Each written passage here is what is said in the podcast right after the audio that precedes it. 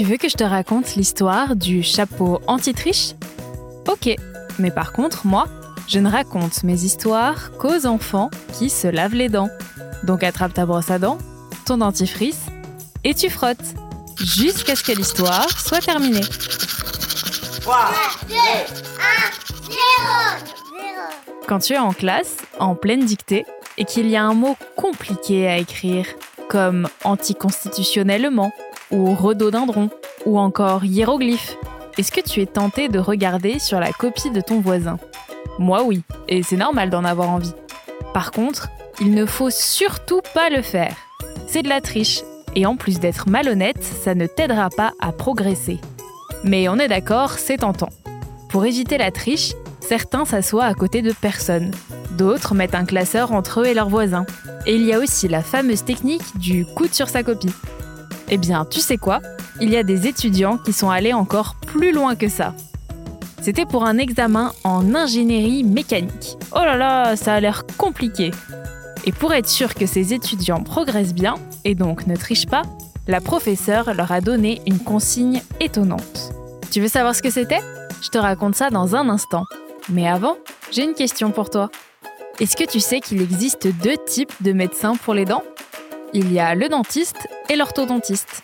Le dentiste est là pour te soigner les dents, comme quand tu as une carie ou qu'il faut en arracher une. L'orthodontiste, lui, est celui qui replace les dents, avec un appareil dentaire par exemple. C'est aussi lui qui s'occupe des dentiers, mais t'as encore le temps pour ça. Pour en revenir à notre histoire, la professeure n'a imposé qu'une seule consigne à ses élèves. Venir avec un couvre-chef qui les empêche de pouvoir regarder sur la copie du voisin. C'est un peu contraignant quand même. Ça veut dire que le matin, en préparant leur sac, ils devaient s'assurer d'avoir leur stylo, leur cahier et leur chapeau. Mais au lieu de refuser cette consigne farfelue, ils ont eu une autre idée. Venir avec les chapeaux les plus rigolos possibles.